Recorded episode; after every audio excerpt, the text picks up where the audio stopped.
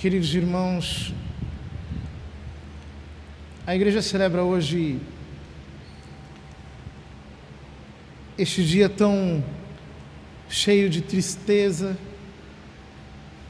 em que revivemos a paixão de Jesus Cristo. Nosso Senhor sofreu em todos os aspectos que um ser humano pode sofrer.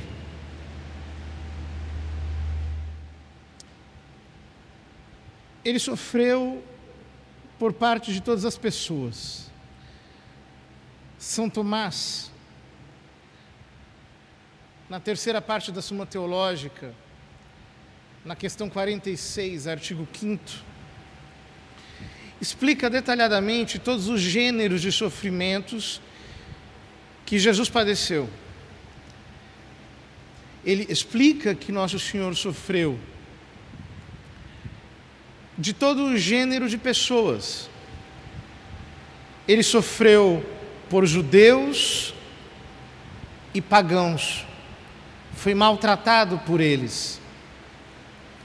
Foi maltratado por homens e também por mulheres, como mostra o Evangelho na cena de Jesus na casa do sumo sacerdote. Ele sofreu por conhecidos e desconhecidos. Ele sofreu por inimigos e também por amigos que o traíram. Ele sofreu tudo aquilo que um homem pode sofrer. Sofreu dores terríveis, sofreu a ingratidão, a traição, o abandono, sofreu todo tipo de desonra, foi xingado, humilhado, maltratado, sofreu a privação dos seus bens, porque até as suas vestes lhe foram tiradas. Sofreu em sua alma santíssima, com a tristeza, a angústia, a solidão,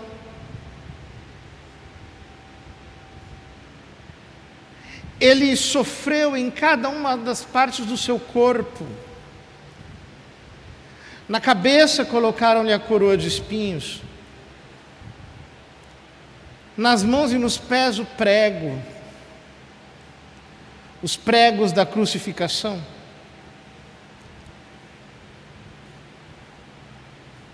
No tronco, nas pernas, nos braços, a flagelação. Primeiro os açoites e depois o flagelo. Sofreu em seu rosto bofetões, cusparadas. Sofreu em todos os seus sentidos.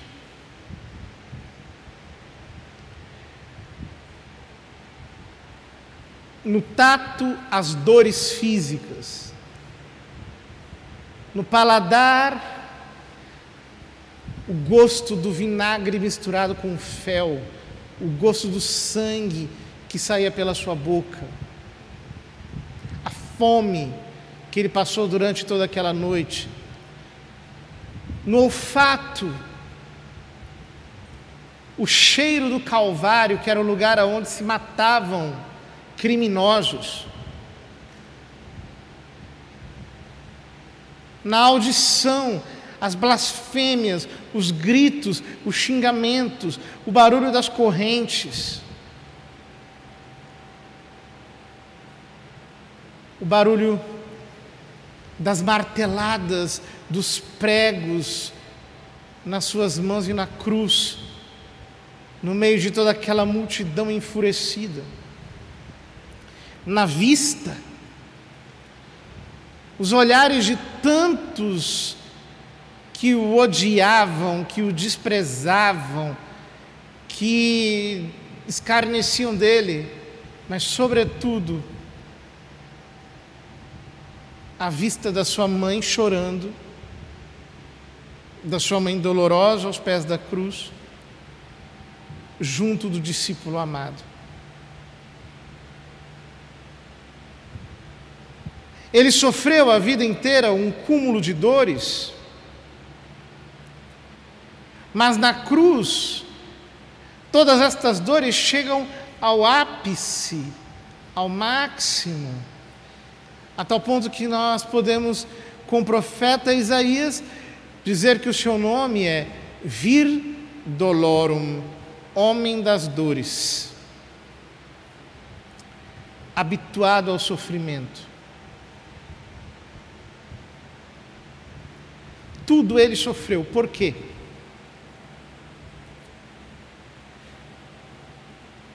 Porque pelo seu sofrimento, pela sua paixão, ele nos quer mostrar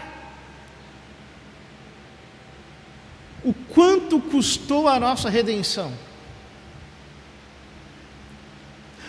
Ou seja, queridos irmãos, nós, seres humanos, precisamos entender que nós fracassamos.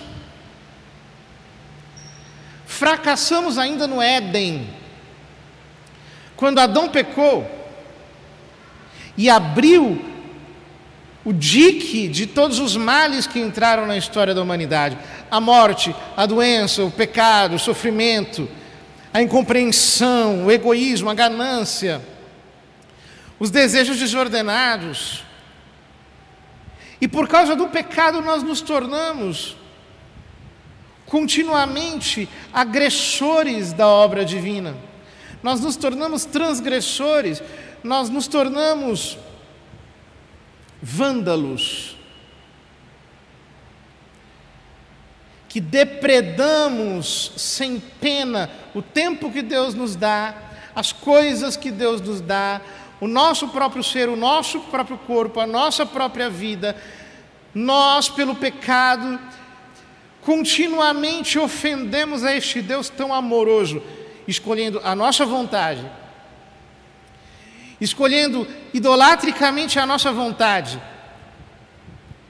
renegando as Escrituras, renegando aquilo que Deus exprime pela Sua palavra e dizendo: Eu prefiro fazer a minha vontade, o que eu quero. Nós somos maus, nós somos pecadores, nós não podemos nos salvar. Pelas nossas próprias forças nós somos irrecuperáveis. Mas este Deus tão bom, este Deus tão misericordioso, inventou um jeito de salvar o que estava perdido. Então ele se fez homem, para quê? Para nos substituir. Para nos substituir na punição para nos substituir no castigo.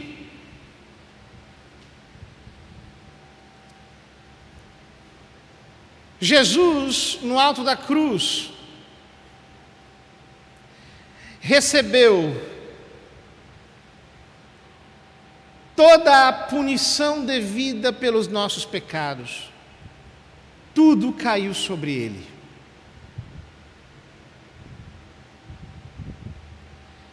esses pecados que nos fazem detestáveis diante de Deus,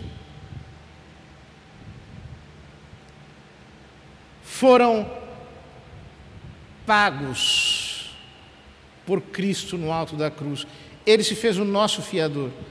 Ele, o Deus encarnado, ele se fez o nosso representante e morreu no nosso lugar no alto da cruz, para que nós entendêssemos a grande obra da redenção. Ou seja, o cristianismo não é a religião do homem que se salva. Não é o que nós fazemos que nos salva. O que nos salva é o que ele fez. É o que ele fez no alto do Calvário, é o que ele fez por nós em toda a sua vida. Nós somos desobedientes, ele obedeceu em tudo. Nós somos falhos, ele jamais falhou. Nós somos culpados, ele é inocente. Nós somos manchados, nele não há mancha. Nós somos maldosos, ele é a própria bondade. E mesmo assim, Deus trocou o justo pelos pecadores.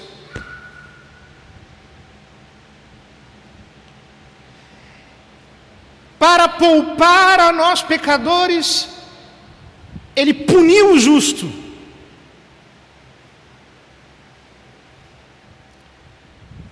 A fim de nos dar a justiça dele a fim de nos dar a graça dele. Ó oh, queridos irmãos, quão superficial essa interpretação herética da cruz de Cristo,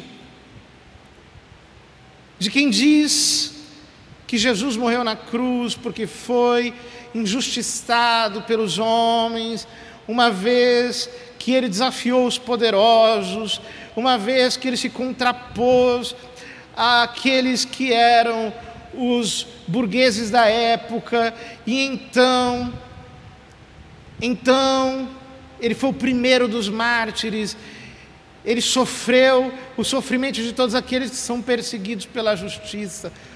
Ora, meus irmãos, quanta bobagem e quanta superficialidade. Jesus diz no Evangelho: ninguém tira a minha vida, eu a dou por mim mesmo.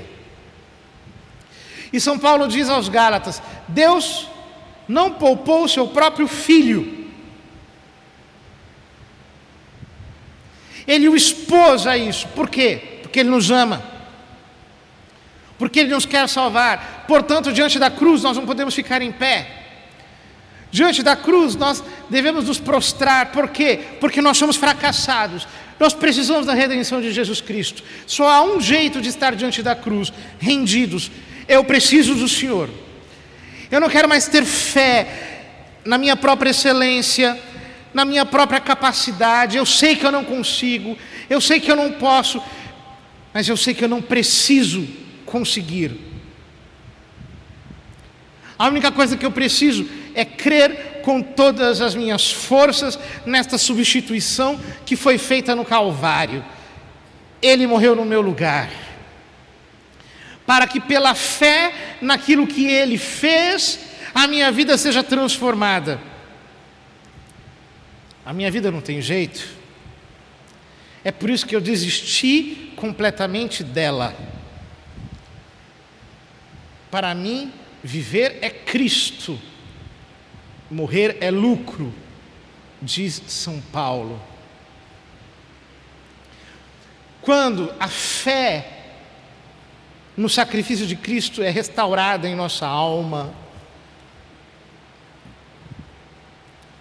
Quando nós começamos novamente a crer, com todas as nossas forças, que a eficácia vem da cruz, a força vem da cruz, o poder vem da cruz, a santidade vem da cruz, a virtude vem da cruz, a conversão vem da cruz, tudo vem da cruz. Quando nós entendemos que tudo nos advém em decorrência do sacrifício sacerdotal e expiatório que Jesus fez na cruz, quando esta fé se estabelece no nosso coração, a nossa vida é transformada. Meu irmão, você diz: Eu não consigo me mudar, eu não consigo me converter. Eu tenho um evangelho para você hoje. Você não precisa conseguir, porque não é você que faz nada disso, é Jesus Cristo, pela operação da cruz, que realiza isso em você. Creia com todas as suas forças nesse sacrifício expiatório. Creia. Creia com a fé simples e deixe Jesus transformar a tua vida. Entregue-se a Ele. Prostre-se diante dele. Ele é o único inocente. A cruz que preside o retábulo da nossa igreja mostra Jesus branco sobre uma cruz preta, para nos fazer ver a sua inocência, para, nos para que nós possamos perceber a sua santidade. Depois de intercedermos por todos os homens, graças à eficácia que vem da cruz, nós todos iremos nos prostrar e adorar Cristo crucificado, porque não há outro a ser anunciado. Como diz São Paulo, eu vos anuncio Cristo e Cristo crucificado. Escândalo para os judeus, insensatez para os pagãos, mas para os que creem, isto é, para nós, sabedoria e poder de Deus. Nós nos damos graças, Jesus, por ter desmorrido na cruz pelos nossos pecados. E porque pelo teu sacrifício nós podemos viver a tua vida entregando-te a nossa, hoje e sempre.